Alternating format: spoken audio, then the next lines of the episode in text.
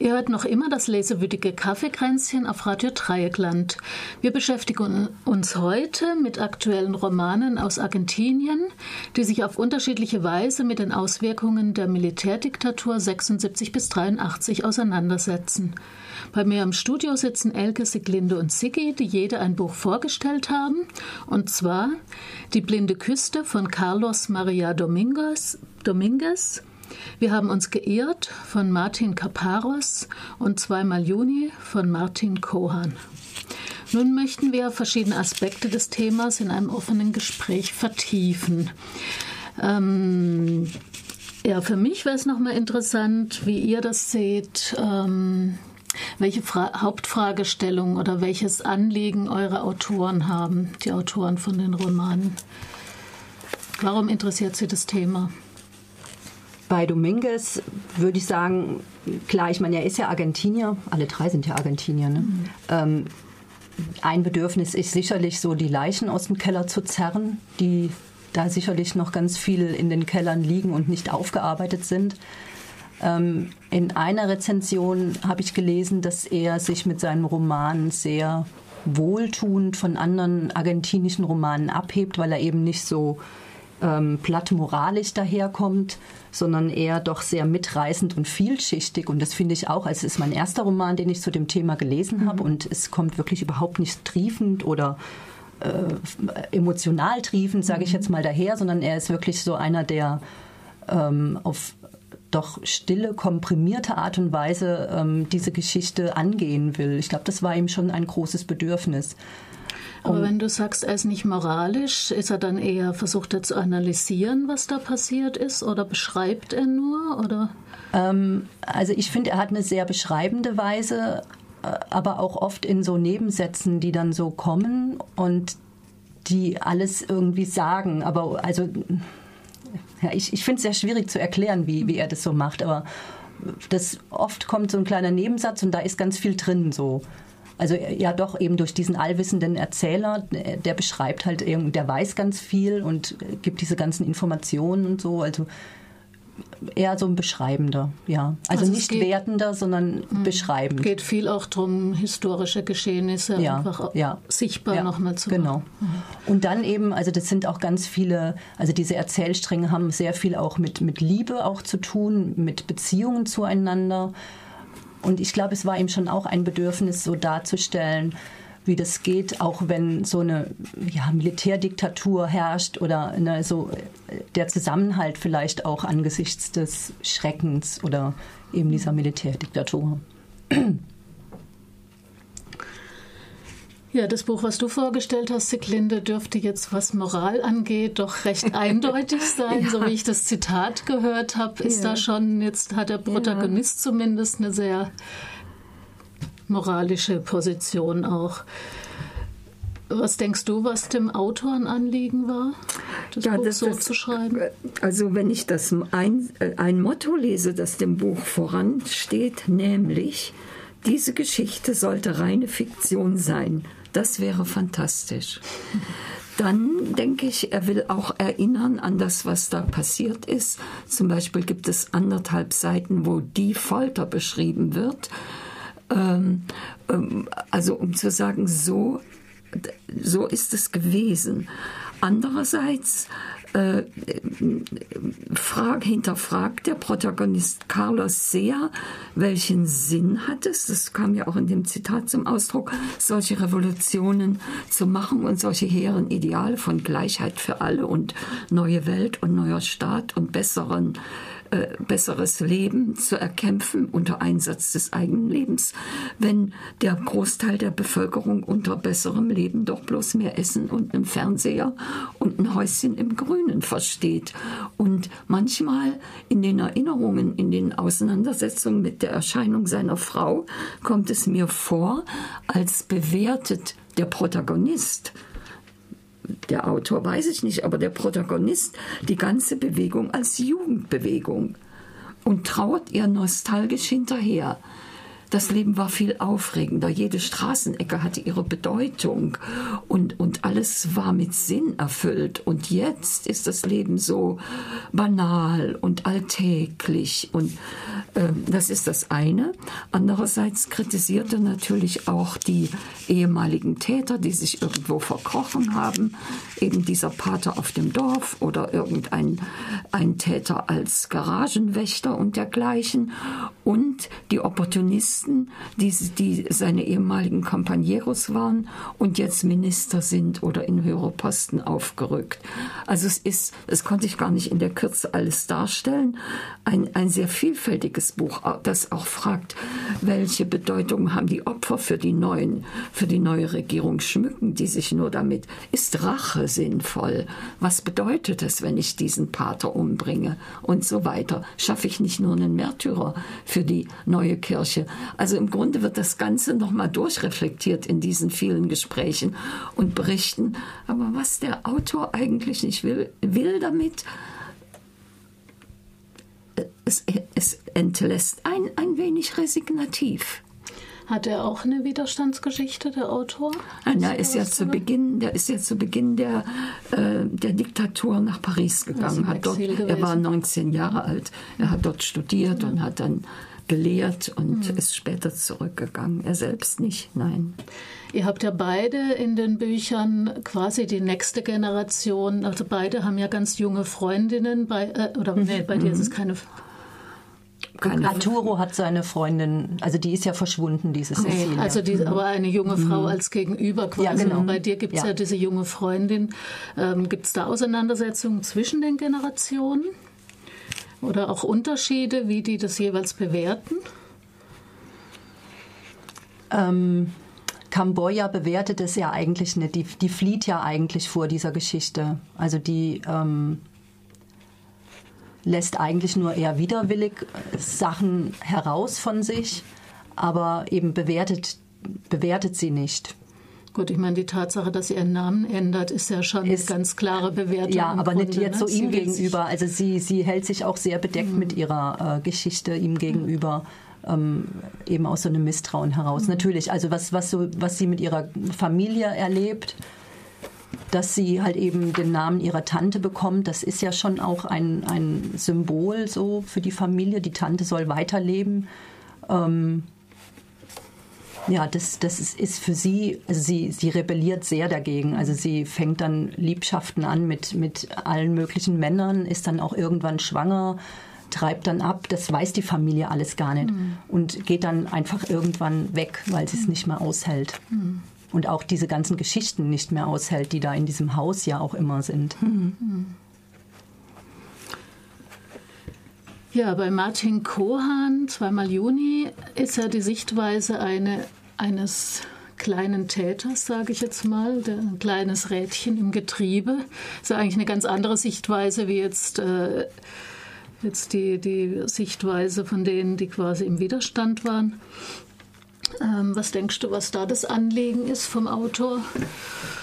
Mein Eindruck ist ja, dass der Autor sagen wollte, dass eben nicht nur sadistische Monster in Argentinien am Werk waren, sondern ähm, dass es gleichermaßen äh, Leute gab, die sich sozusagen als Vertreter eines besonderen Zivilisationsmodells äh, äh, geriert haben. Also das kommt in der Person des Dr. Messiano zum Ausdruck. Der vertritt Werte wie Moral, Gehorsam, Pflicht und diese Werte, die müssen um jeden Preis äh, gerettet, erhalten, gefördert werden. Und ähm, um das durchzusetzen, muss es eben den Leuten ausgetrieben oder eingeprügelt werden. Also damit wird letztendlich die Folter gerechtfertigt. Das ist ein Strang, finde ich, in die der Autor geht. Und der andere, der andere Strang, in, die er, in den er aufgreift, ist schon der, dass es um die Mitläufer geht.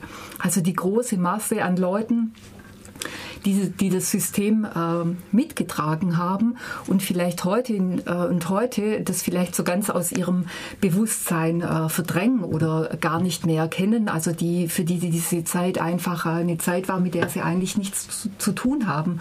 Und indem er sich der Autor so ganz in die Perspektive dieses äh, jungen Rekruten reinversetzt, den sozusagen begleitet bei all dem, also bei diesen Fahrten des äh, Dr. Messiano, indem er zeigt, was der alles sieht, was der alles mitkriegt und was er auch alles äh, mitspielt.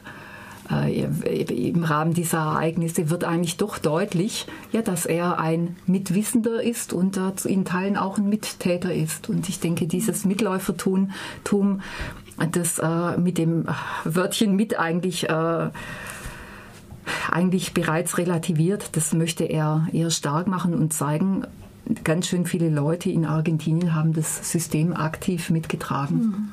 Mhm.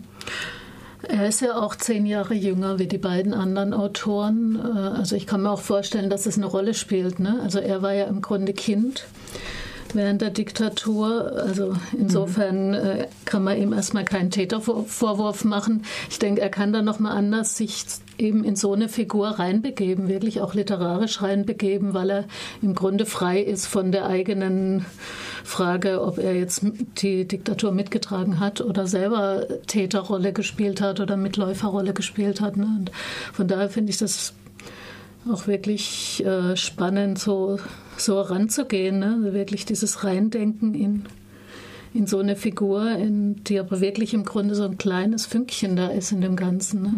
Was ich eben besonders gelungen fand, das ist, wie der Autor das macht, dass der einen, dass der den Leser beinahe verschmelzen lässt mit dieser Figur dieses äh, Rekruten und am Anfang, man findet ihn wirklich nicht blöd oder unsympathisch, mhm. sondern das, so, nur mit der Zeit kommt das so ein leichter, wirklich ganz allmählich baut sich so ein mhm. kleiner Verdacht auf, dass dieser Typ eigentlich auch ganz schön viel mhm. Dreck am Stecken hat. Mhm.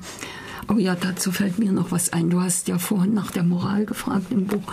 Und es gibt neben diesem Pater, der ja nur die Gefolterten begleitet und äh, am Ende äh, im Tod äh, in Anführungsstrichen beigestanden hat, gibt es zwei, die wirklich Folterer waren und sich als Opfer inzwischen darstellen, indem sie dann sagen, ja, du weißt nicht, ich habe, wir sind die eigentlichen Opfer, wir können nachts nicht mehr schlafen, wir haben die Bilder von diesen Gefolterten inzwischen. Das, das verliert verliert man nie wieder. Und, und das ist natürlich eine Sache, eine, die, die, die, die Verhältnisse ganz umkehrt und, mhm. und die Täter zu Opfern macht. Und das, ja, kann man sagen, legt ihr hier bloß. Mhm. Ja. Ja. Ähm, teilweise habt ihr es schon ein bisschen angedeutet. Ähm, mich interessiert jetzt einfach nochmal so die, die, die, literarische Qualität von euren Romanen, ähm, wie das auch vielleicht korrespondiert mit dem, was inhaltlich ähm, in der Geschichte vorkommt, ob es da Besonderheiten gibt, ähm, ja, und wie das für euch als, auch, auch als Leserinnen ankam. Also du hast ja zum Beispiel schon gesagt, dass es sehr dicht ist, die mhm. blinde Küste, sehr ja. dicht geschrieben, sehr verflochten auch.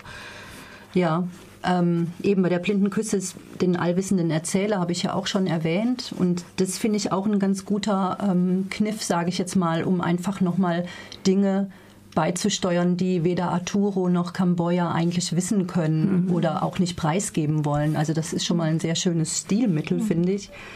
Ähm,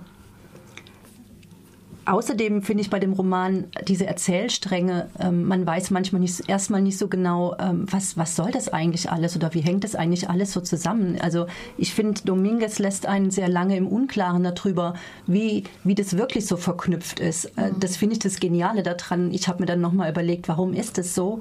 Und ich habe gedacht, irgendwie hat so ein bisschen was davon, vielleicht, ist ja immer alles nur Spekulation, will er so rüberbringen, wie, wie ungewiss den Leuten, also es sind ja Leute verschwunden, dann diese zwei Kinder, die nicht wissen, dass sie eigentlich gar nicht die Kinder des mhm. Ehepaars sind. Vielleicht hat es auch damit zu tun, deswegen so die, die Leserin oder der Leser so lange im Unklaren eigentlich zu lassen. Also so eine so ein Ausdruck von man weiß einfach nicht oder man vermutet, aber wird vielleicht nie richtig wissen können oder so. Also ich finde es mhm. Also das heißt, kam das, was so ja auch in der Kopf Gesellschaft so. da ist, dieses, ja. äh, dass viele mit so einem Nichtwissen genau. leben müssen. Und einfach viele auf der Suche sind, so wie in dem Buch auch ganz viele so auf der Suche sind oder mhm. irgendwie dann einfach so Bruchteile versuchen zusammenzusetzen. Mhm. Und das fand ich dann schon auch nochmal sehr berührend und sehr, also schlimm so. Mhm. Und eben, es ist einfach sehr dicht und sehr komprimiert und Aber wie ich eben auch schon sagte, er kommt mit kleinen Sätzen oder mit, mit so kurzen Sequenzen aus und man hat wirklich das Gefühl, oder man hat so Bilder im Kopf, die, die stimmig dann sind. So, also ein tolles Buch. Bei mir sind es eher formale Prinzipien eigentlich in dem Buch, die ganz viel Inhalt auch transportieren.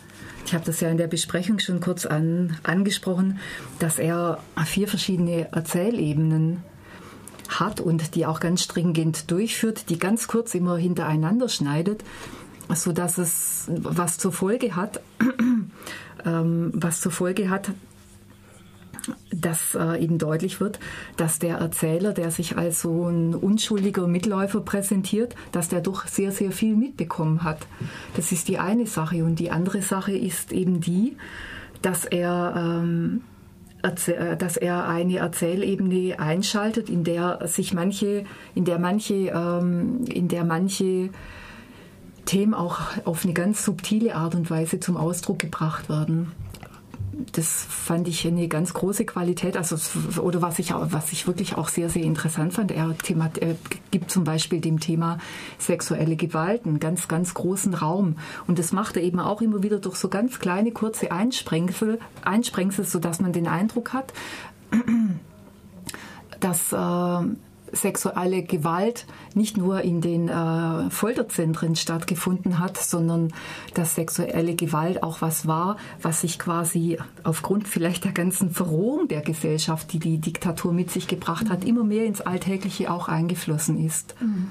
Und das bringt er eben wirklich durch so kleine Einschübe auf eine ganz feine Art, äh, gleichzeitig auch auf eine sehr brutale und schockierende Art ein. Mhm.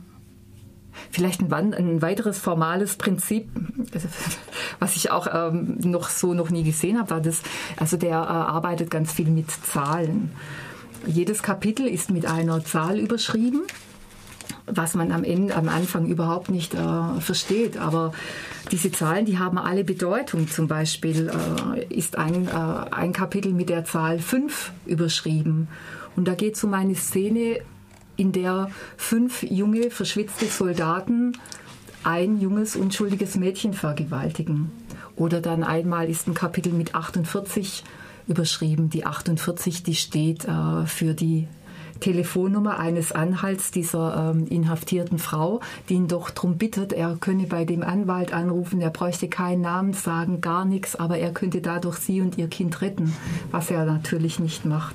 Also so gibt es so verschiedene kleine äh, formale mhm. Mittel, mit, dem, mit denen er der ganzen Geschichte noch mehr Dichte und Aussagekraft verleiht.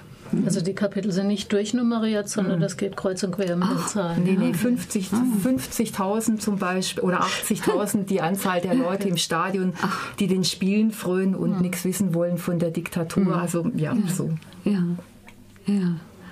Ja, aber bei Caparros ist das eher so, dass er die verschiedenen Tonlagen ganz gut trifft. Einmal diese Larmoyanz von diesem Carlos, der einfach kein aktives Leben äh, für sich gestalten kann, sondern irgendwo so dämmert und im Leid und Vorwurf und Trauer verharrt und, und diesen Verlust nicht überwinden kann. Und dann diese neureichen Aufsteiger, wo zum Beispiel, da, was von beißender Ironie ist, wo einmal gezeigt wird, wie wie sie in ihren neuen Häusern leben und was da alles aufgetischt wird. Oder die 50-jährige Frau mit neuen Brüsten, ein Geschenk des Mannes zur Silberhochzeit. Oder solche Dinge werden dann beschrieben, wie die einfach wirklich ganz opportunistisch ihr Schäfchen ins Trockene gebracht haben. Oder diese sehr konfrontativen Gespräche mit der Erscheinung der Estela. Also davon findet er sehr verschiedene Tonlagen und das finde ich gut gelungen. Mhm.